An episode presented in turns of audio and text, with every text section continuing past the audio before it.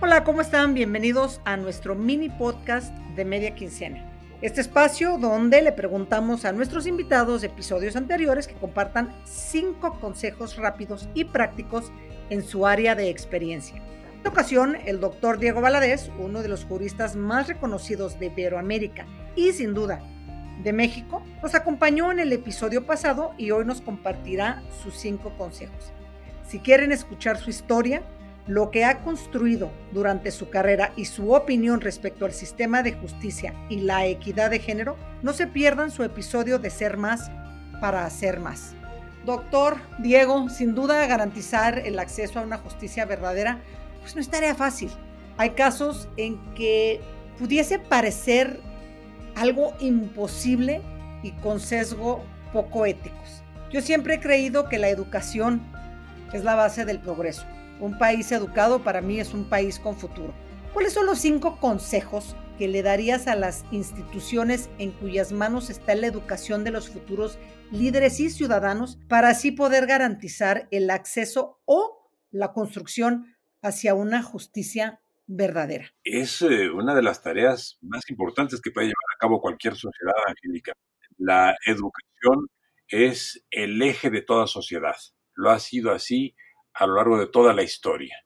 Y en esta materia, y te agradezco mucho esta, este planteamiento, hay que distinguir la parte, digamos, académica de la educación, esto es la parte estrictamente curricular, de los principios generales que, eh, desde mi punto de vista, deben acompañar al proceso educativo. Y ya que me preguntas por cinco aspectos, eh, yo diría, en primer lugar, educar para la igualdad, porque eso se traduce en eh, mejoría en las relaciones horizontales, en las relaciones que, que todos tenemos con los demás y contribuye a acabar con procesos discriminatorios, pero también a acabar con la violencia, particularmente la violencia que afecta a la mujer. De manera que creo que el principio de igualdad debe estar presente como parte de la filosofía educativa en México.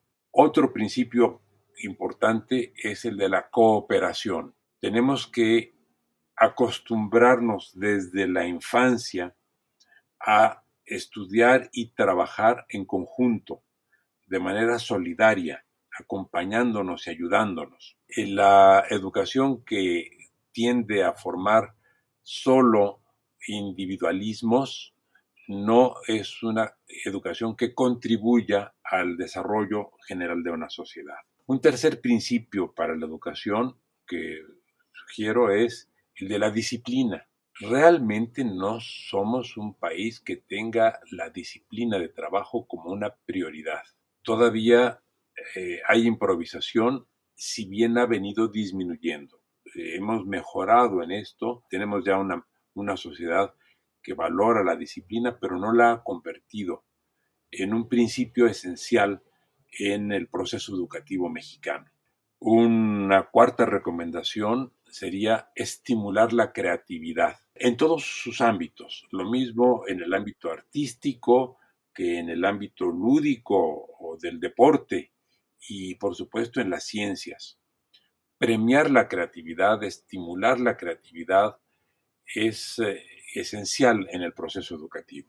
Y el quinto aspecto que creo es clave es construir desde el proceso educativo, desde el sistema educativo, cultura cívica y ética. Si no transmitimos principios relacionados con el conocimiento del derecho, no podemos familiarizar a los ciudadanos con la exigencia del derecho. Solo puede exigir que se respete su derecho, el que conoce su derecho. Y también tenemos que desarrollar el conocimiento de principios éticos y compartir principios éticos para crear un Estado laico. Todos los que tienen una religión merecen el respeto por su religión, pero independientemente de que haya principios religiosos que profese cada quien de manera libre, debe haber también principios éticos relacionados con las características de un Estado de igualdad, de equidad, de justicia y de democracia. Esas serían mis cinco recomendaciones, Angélica. Pues doctor, no sabes cómo te agradezco que nos hayas acompañado en este episodio de Ser Más, para Ser Más, por nuevamente compartir con todos nosotros tu visión, tu experiencia y tu opinión que enriquece el conocimiento de cada uno de nosotros un poco más.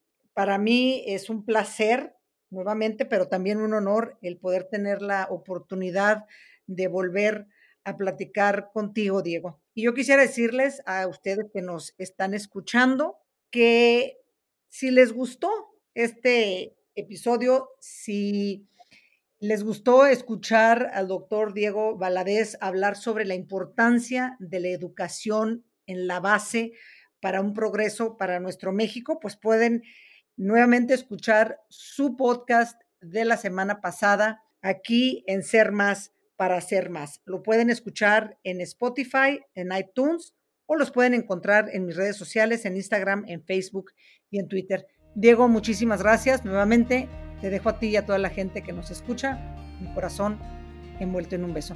Muchas gracias.